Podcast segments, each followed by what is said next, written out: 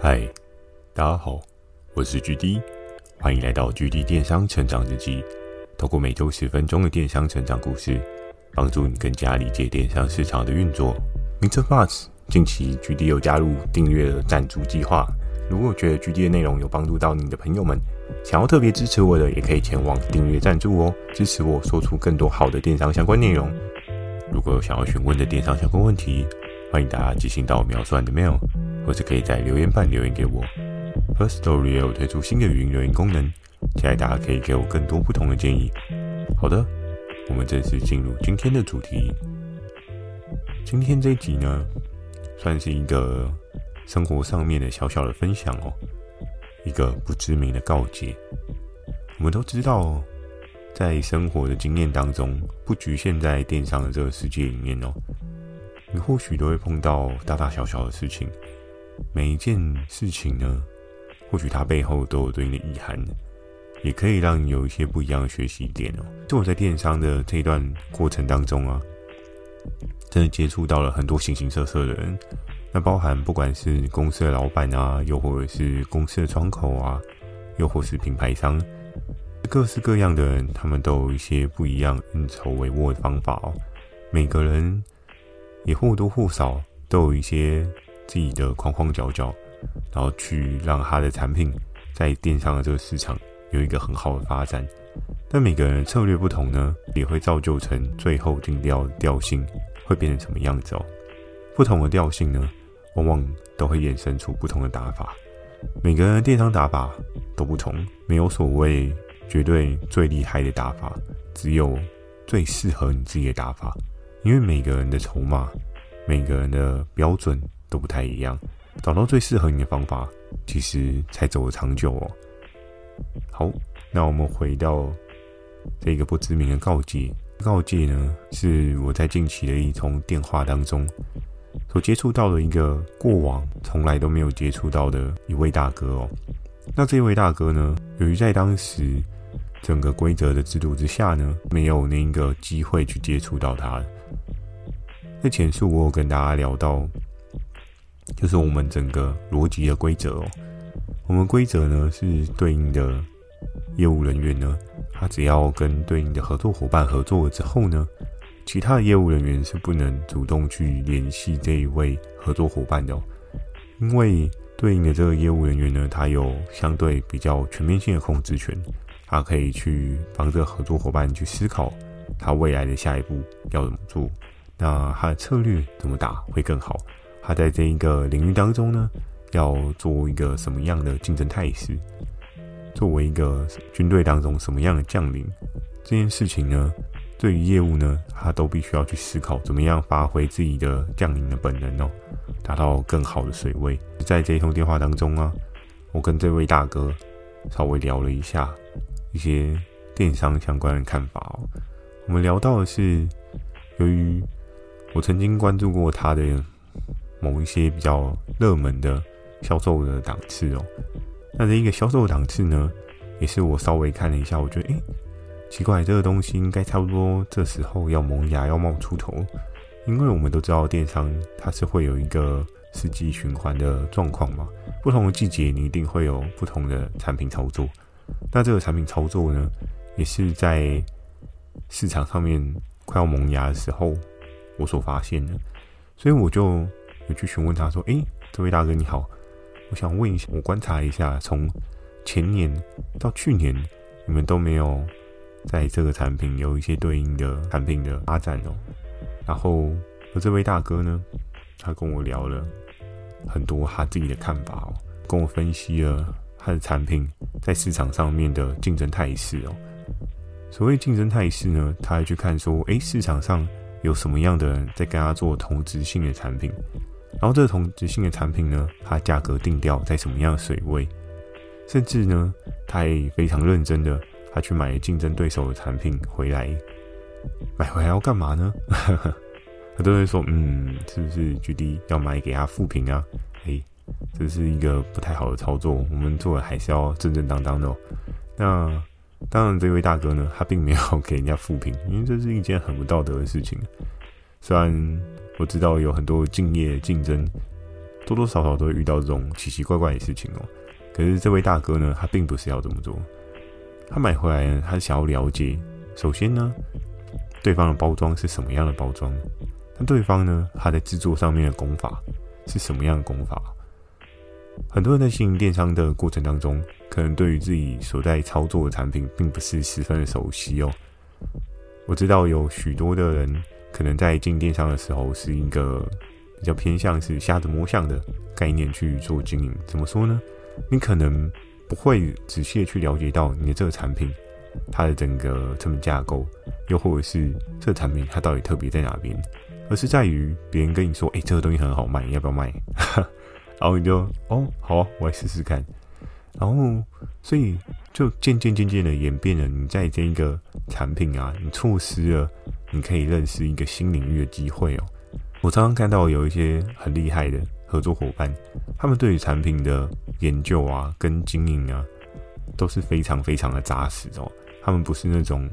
哦，跟卖的那种行销策略哦，他们的策略呢，比较偏向是，诶，我今天找到了一块不错的地，然后我在这一块地上面呢，我想要盖一栋我觉得很不错的房子，然后这个房子盖起来呢，我就会慢慢慢慢的去扩大我整个的都市圈哦，所以他们呢会习惯的是，诶，先了解竞争对手，然后这一类竞争对手呢，他是用什么样的包装，什么样的技术。可能会有很多的听众朋友会问我说：“哎，GD，你这样讲好像有点困难呢，不是每个人都可以接手到工厂的哦。确实，真的不是每个人都一定可以接受到工厂的比较厉害的讯息哦。可是呢，其实我觉得很多事情就不是非常的困难。资讯的落差呢，其实，在现代呢，我们也有很厉害的谷歌嘛，对不对？我们还是有 Google 可以查。”对啊，所以其实你可以用 Google 去查说，诶，那这个产品这个材质是不是真的有更 high quality 哦？因为像在电商的产品制造的过程当中啊，我们常常都会看到一些新的元素、新的素材，像是去年非常红，我不知道今年还红不红的石墨烯哦。石墨烯也是在去年一个爆红的素材哦，当然有很多的大型广告疯狂打哈，就是说哦，这个很猛，这个很厉害，这个是天上掉下来的礼物之类的，就是会有一些比较浮夸的方式去阐述这个材质哦。但不同的材质呢，它其实背后也会带着不同的商品实际的机能效应哦。那这个效应呢，当然是帮助人们在生活当中变得越来越好，这是必然的。可是很多人可能会比较琢磨在于，诶，这图片感觉好不好？然后这个产品哦，看起来 OK，那我们就来做贩售。但你可能并没有很实质的了解到它整个轮廓，因为当了解到它的材质啊、它的成本架构啊、它的整个市场的轮廓啊，其实才可以很清楚的去了解到这个产品发在这个市场上是不是真的值得卖哦。很多为什么有的卖到后面？对应的产品就可能必须要果断收摊呢。我们可以稍微思考一下，这个原因是为什么？其实这个原因也挺简单的，就是因为你也没有去经营过这个产品嘛，所以你不会知道它所要面对的风险是什么。包含像前面几集可能跟大家聊到的这一个产品的风险啊，不同的产品类别，它都会有不同的产品风险。可能或许真正你要真的进去了这个市场去摸过。你才知道为什么哦，原来这个东西大家都不做的原因是什么？这一些小小的细节呢，都是你必须要非常去在乎的。那回到跟这位大哥的电话聊天当中呢，就有跟我分析了对方他所做的一些功法，跟他的工厂所厉害的产能在什么样的水位。那当然，它价格可以压到这么样这么样低的状况呢，它其实也是会有一些不一样的材质落差，比如说。内材的部分，我们举个最简单的例子，像之前跟大家聊到那个覆膜衣架哦，诶，你知道覆膜衣架上面的塑胶，它可以是回收的料，也可以是新料，这个可能性吗？今天当你的原物料是新的，跟你今天是回收的，大家都知道回收跟新料的部分来讲的话，它的价格成本一定会有一定的落差，那就更不用讲。既然你今天整个衣架是有机会被塑膜包住的，诶，那你有没有想过，里面号称不锈钢的这个内材啊，它真的是不锈钢吗？对不对？今天当我们附魔附上去了，它真的是三零四不锈钢吗？还是它其实是二零一不锈钢？还是它是你更不知道的其他很奇怪的不锈钢？这种东西其实都很难说。当然不是要让大家对于产品产生一些恐惧、不信赖感啊。可是扎扎实实的，当你今天花了很便宜的钱，然后原物料又这么贵，那作为一个经营者在中间的角色来讲的话，他必须要去思考他的下一步要怎么做。当然，他可以持续选择说：“嗯，我这个是三零四不锈钢的，所以我这个真的很猛，你可以放心使用，对不对？”但相对来讲，它的价格就没有办法如你想的这么的亲民哦，因为他开公司也是要活嘛，对不对？所以就可以在这个过程当中看到每一个人对自己的产品用心程度跟精程度的不一样哦。那在电话的讨论当中啊，其实那一位大哥就。跟我简单的说明到说，哎、欸，举例我跟你说啦，为什么我们这个产品这一两年都不做呢？跟疫情有一些相关哦。比如说像是近期的一些战争嘛，然后再加上疫情的时候带来许多的原物料，真的飙涨的非常可怕。很多人可能会觉得，哎、我感觉还好啊，对不对？就当然啦，可能有一些面饭啊、基本的食品啊，稍微小小涨价，涨个五块十块。但是并没有想象中这么可怕。可是你知道，你生活中的一些小东西啊，涨个五块十块，诶，如果它的价格原本是在十块，涨到了十五块，诶，那个 percentage 其实很可怕呢。但很多人往往可能就觉得啊，五块还好吧，一杯一杯小杯饮料而已啊。嗯，小杯饮料现在五块买得到小杯饮料吗？好像也买不到。五块到底还买得到什么？你这值得深思一下。哦，所以在当时呢，这位大哥就跟我讲，原物料飙涨，然后再加上运价的部分啊，然后再加上市场上面混乱的部分，因为他观察这个市场啊，其实，在走低价竞争的人还是存在，所以他与其耗费自己的心力，然后去增加自己的库存压力呢，然后还要去想说这个产品他要怎么样去销售贩售，倒不如。它只需要维持一点点的基底量，然后去满足这个市场上面小小的需求就好了。因为很多人可能因为市场上面的价格比较相对实惠哦，比较低的价格，还是它会有一定的吸引力到。因为这是一个指向性的购买的状况哦。举个例子，像鸡蛋来讲好了，同样一盒三十八块在你旁边，然后但旁边有放了一盒八十块。你的直觉性，你会选择买三十八呢，还是八十？但我知道也是有人会觉得啊，三十八那是什么蛋，我也不知道，感觉有点可怕，买八十的好了。我相信这样的人也是有，可是多数人如果在经济考量啊，或者是自己的成本开销上面有一些需要控管的部分，你会发现很多人会果断的直接拿两盒三十八，哎，我二十颗蛋，对不对？然后去比你的十颗蛋要八十块，还好便宜耶！我刚刚买八十块，一定会有人觉得说，哎，买八十块那个是不是这么聪明哦？聪明的人当然是买一盒三十八，然后直接买两盒啊。但真的三十八的就一定比较好吗？其实你也可以稍微思考一下。所以在当时呢，这个大哥他就有明显的跟我聊到市场上面，所有价格的厮杀，再加上。外局的动荡，它的成本也会往上走。他如果冒险走这步棋，也会造成他有一些额外的压力哦。所以在当时呢，他讲了一句我觉得很有趣的话哦。他那时候就跟我讲：“GD 啊，其实你知道吗？在做电商的过程中，有很多的钱啊，我们都可以赚得到。可是有时候哦，我们就是急了，那个钱你就会赚得非常的可怜，非常的微薄。”所以呢，我打算要做的事情是，我既然有掌握对应的技术，而且我的技术也持续有在演变，那我倒不如等待这个市场它的需求回归正常，等待市场它有一个淘汰的机制去调整整个市场的状况之后，我再重新评估要不要重新进入这个市场。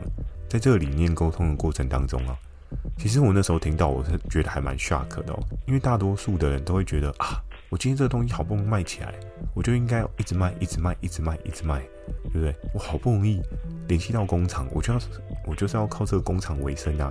我不可能不做生意吧？不做生意的话，我公司要怎么活？对不对？我相信很多人都会有这样的想法，都会觉得不行啊，我一定要怎么样，怎么样，怎么样。可是其实这些框架会不会都是我们给我们自己的？你还有其他的选择，只是你没有看到。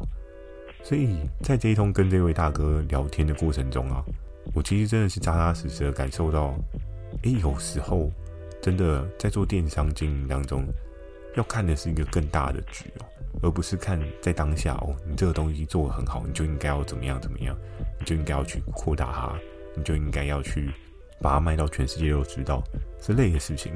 有时候保守一点，小本经营一点，其实对你来讲，利润。会不会是一个更好的可能性哦？就像之前有跟大家提到过的，你今天订单非常的喷发，哇，好开心啊，营业额好高啊。但是反问你一句很有趣的事情是：哎，请问你要上市上柜吗？啊，没有啊。哎，那你冲这个营业额是要？当然，有的人可能冲营业额，他还有其他的用途啦。我知道有的人冲营业额，他可能要做一个人生的记录。就如同你去跑那种铁人三项啊，对不对？你也希望刷新一个人生记录嘛，要有个存在感嘛。那如果你是有这样的考虑呢，我觉得也无可厚非啊。每个人都有他自己的目标嘛，没有所谓的对与错。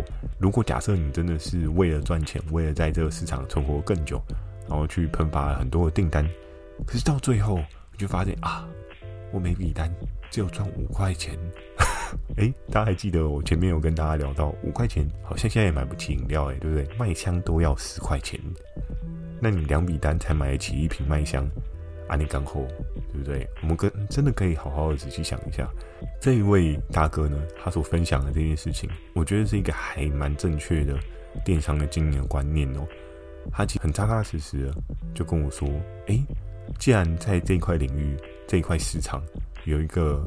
相对可怕的人存在，那还是一个价格厮杀相对深的。我们与之竞争，不是没有能力，我们也有能力。可是我们把自己搞得这么累，出了这么多的货，然后到最后可能只能打平公司的基本开销，这样合适吗？你把所有的资源啊，你的时间成本啊，你的人力成本啊，你的再找其他机会的成本啊。全部全部都投在跟人家 fight 的过程当中哦，这笔生意呢，看起来真的是很划算吗？真的是非常值得思考的哦。所以在跟这位大哥啊聊完这通电话之后呢，觉得对我自己呢又有一个不一样的升华的改变哦，就会觉得真的，你今天其实不管经营电商还是其他的产业类别，要思考的是你要怎么样在这个产业类别。做的又长又久，当你做的又长又久这件事情呢，你所能够累积的实力哦，绝对会超过那种烟火式的爆发状态。因为烟火爆发之后，可能有人会说啊，没关系啊，爆一发之后我就可以退休了。确实啊，可是你这样退休会不会很无聊？哎，有可能哦。有的人其实也是会觉得退休生活其实挺无聊的。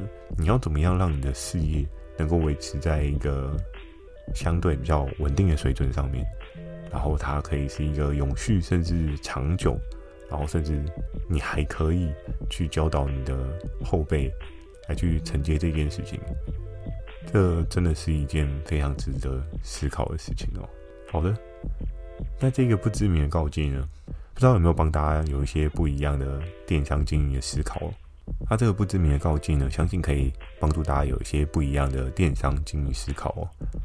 我今天这一集呢，分享就到这边。那如果喜欢今天的内容，也请帮我点个五颗星。如果想要询问电商相关问题，也欢迎大家寄信到秒算的 mail，或是可以在留言板留言给我。Firstory 也有推出新的语音留言功能，期待大家可以给我更多不同的建议。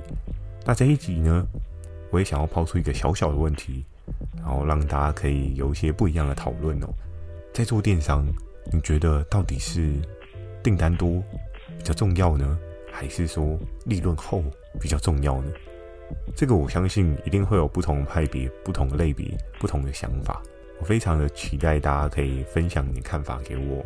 那不管你今天是用语音留言呢，还是你今天是用直接在上面留言的方式呢，我都还蛮开心的哦。因为你的留言，我可以看到这个市场更不一样的态势哦。我会在 Facebook 跟 IG 不定期的分享一些电商小知识给大家。记得锁定每周二跟每周四晚上十点的《区域电商成长日记》。祝大家有个美梦，大家晚安。